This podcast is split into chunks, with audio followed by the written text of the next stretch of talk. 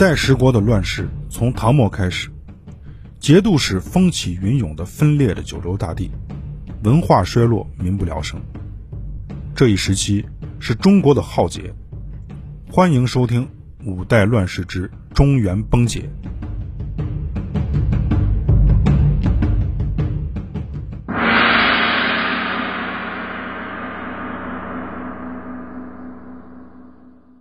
各位听友，大家好，我是陈志远。在上一回呢，我们讲了柴荣啊，他终于收了寿州城，打下了南唐最重要的一个城池。但是啊，很可惜的是，猛将刘仁善死了。随后呢，柴荣就下令打开寿州的仓库，把粮食呀都发下去，赈济灾民。当时城里的老百姓啊，那已经饿得不像样了。处理完了寿州的事情以后呢，柴荣终于是启程回到了首都开封。可是后周的兵马呀还没有撤，大批的部队呢仍然留在亳州和寿州一带，准备随时开战。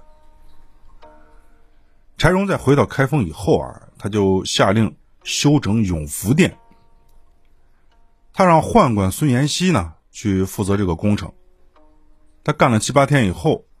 柴荣就到项目上去视察，他就发现啊，这个干活的工人啊很可怜，这吃饭呢没有勺子，就削块木头片当勺子用，他也没有饭碗，用的是碎瓦片。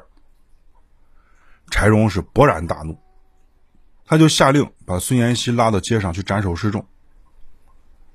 这一点啊，他的用刑是有点过的，在宋朝人洪迈写的。《容斋随笔》里面啊，就专门记录了周世宗好杀。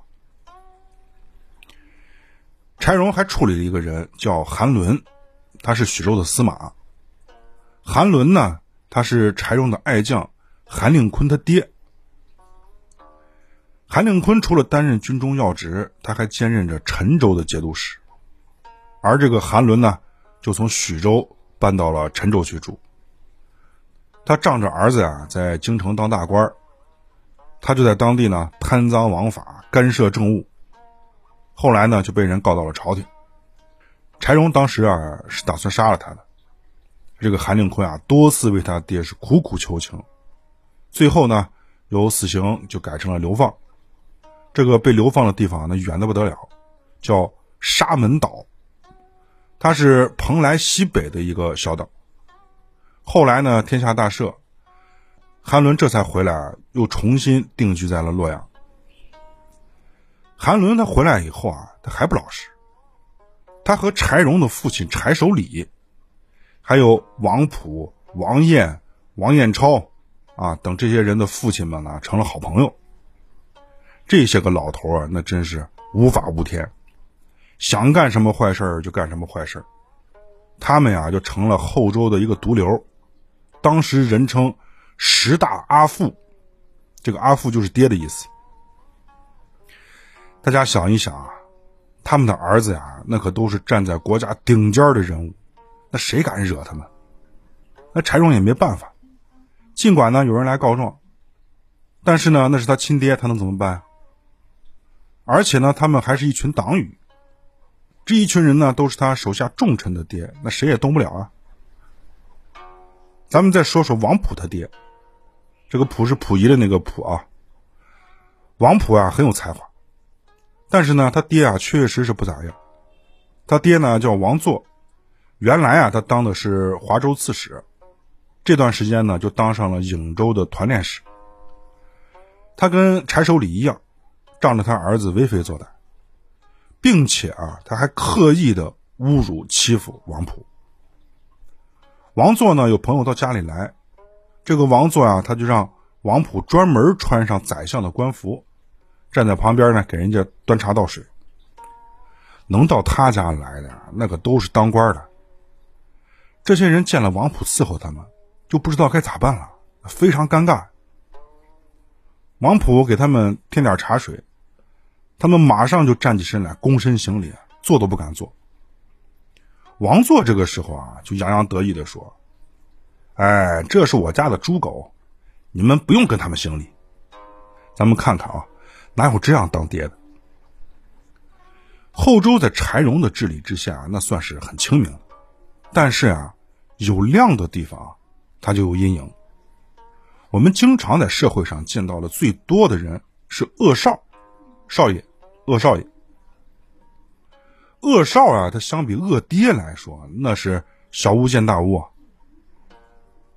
因为中国的礼法和道德观啊，限定了老子可以教训儿子，这个恶少呢闹得太不像话，他爹可以揍他。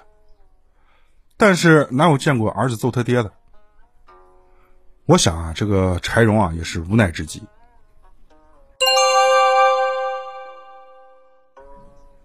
原来柴荣在攻打后蜀的时候。这个秦州跟凤州啊，有不少的兵将都投降了，或者是被俘虏了，大概呢有好几千人。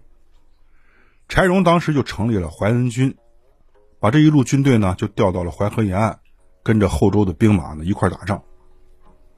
后来有一部分淮安军的人投降了南唐，李景呢就把那些人给送了回来。投降南唐的这一部分呢有一百五十人，他们呢全部被柴荣给杀了。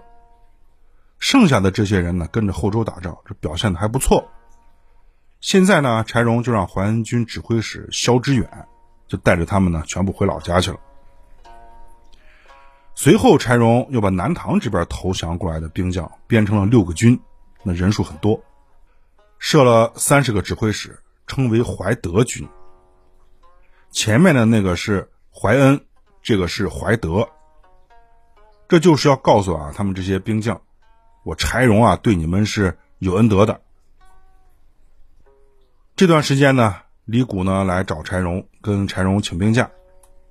这个宰相李谷的身体啊一直不好，经常生病。这前段时间呢，他病的都起不来床了。这次呢，柴荣也没批准。以后呢，再上朝就给他安排个凳子，让他坐着，不用站着。再后来啊，这个李谷病的实在是不行了，根本就没有办法上班。他先后给柴荣递过九次辞职报告，这回呢，终于是批准了。柴荣呢，还让他担任宰相，每个月来宫里两次就行了，而且还特批他不用走路，在宫里呢可以乘坐监舆到便殿去讨论国事。再下来啊，这个柴荣就给赵匡胤换了个位置，让他担任义成军节度使。这个义成军的总部呢，在华县。靠近山西、河北，柴荣把赵匡胤调到这儿，那是另有深意。搞完了人事呢，就开始搞内政。柴荣召集民夫清理疏导汴河，让这个汴河呢更宽更深，向北通五丈河，就连通了山东的水系。这样的话呢，柴荣花重金打造的船呀，他就能派上大用场，就能从开封一直开到山东。这条大运河为宋朝的繁华奠定了基础，可以说啊，它是宋朝的大动脉。柴荣又下了一道诏书，他认为国家的法令现在都是文言文的，好多人呢都看不懂，影响传播学习。他就让侍御史知杂事张氏负责把这些艰涩难懂的文件呢，全部都用白话文注释，定名为刑统。这就是宋朝刑统的前身。在古代啊，这个行文或者是文人士大夫之间说的话，那是艰涩难懂。这和我们现在是一样的，大家都不愿意去学文言文。我们有不少人啊，认为古人说话那都是文绉绉的，就像在语文课本上看到的古文一样。实际上，那不是那样。到了九五七年的五月，南唐这边呢有军事动作，这个柴荣一走啊，他就要出事儿。南唐亳州临淮关的守将郭廷尉，他突然就发兵了，攻打正在修建的倭口浮桥。眼看着啊，这浮桥都快建成了，结果呢，被人家给烧了。紧跟着，他又在定远呢搞了一次突袭，打败了后周武宁军节度使武行德。这一场啊，几乎是全歼武行德的部队，只有他一个人给逃了出来。柴荣在的时候啊，这些将军呢，一个个是神经紧绷。柴荣一走啊，他们肯定就有所松懈，被人家连偷了两个营。李景收到战报以后，那是大喜过望，任命郭廷尉当了亳州团练使，上淮水陆应援使，带领着南唐的淮河水军呢和后周抵抗。后周好不容易打下的城池啊，就这么被武行德给丢掉了。这柴荣呢就贬了武行德和李继勋，把他们分别降成了左卫上将军、右卫大将军。柴荣又提升了王普，从枢密副使呢升到了枢密使。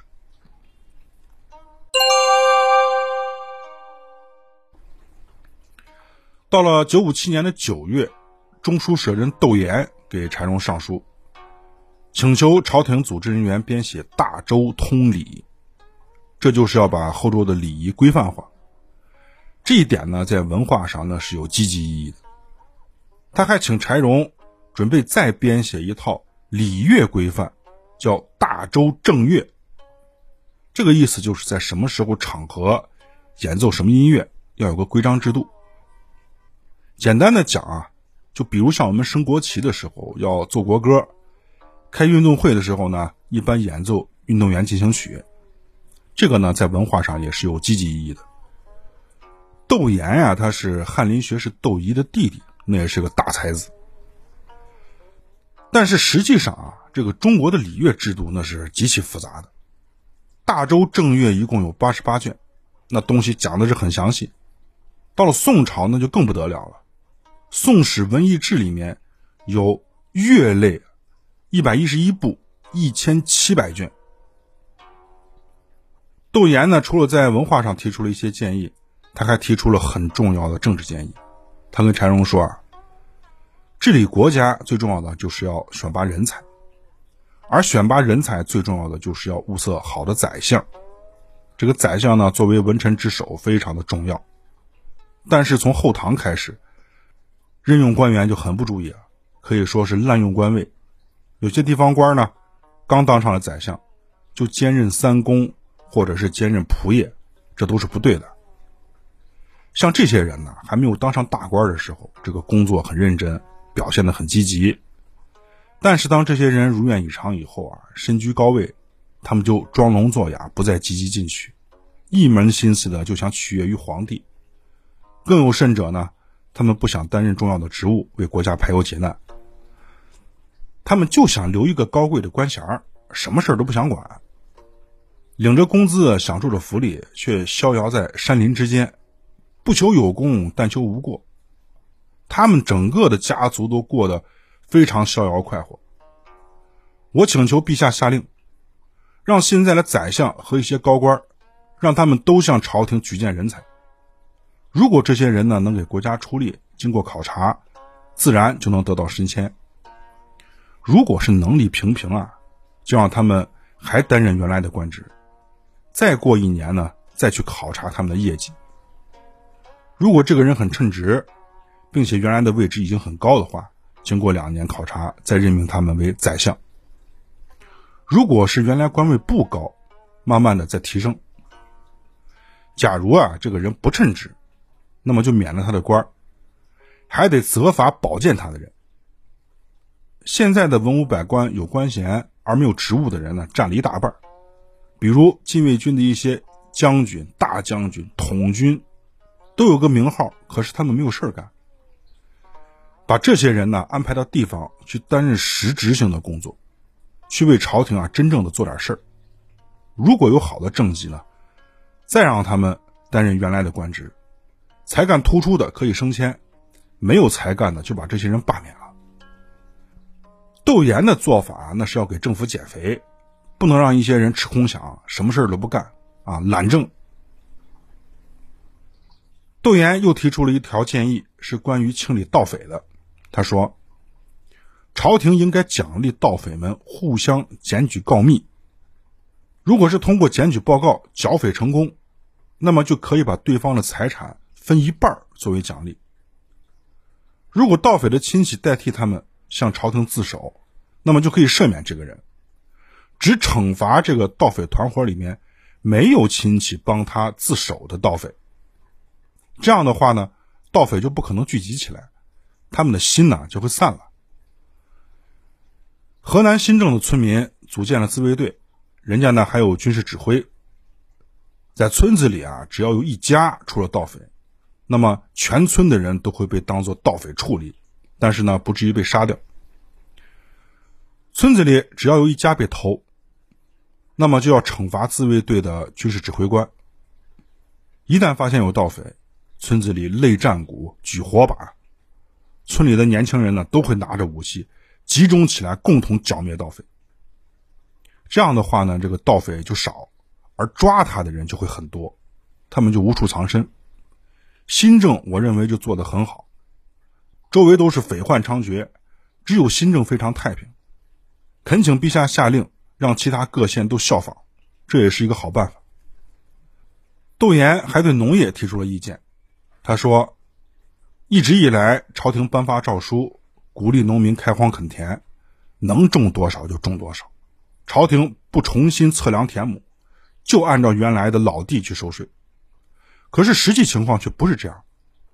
等到要播种的时候，当地的官员就实地测量，增加税款。”老百姓对政府失去了信任，满是猜疑，他们就不愿意开垦荒田。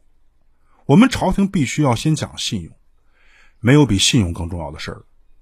如果我们守信，那么耕地的面积自然就会扩大，粮食自然就会增多。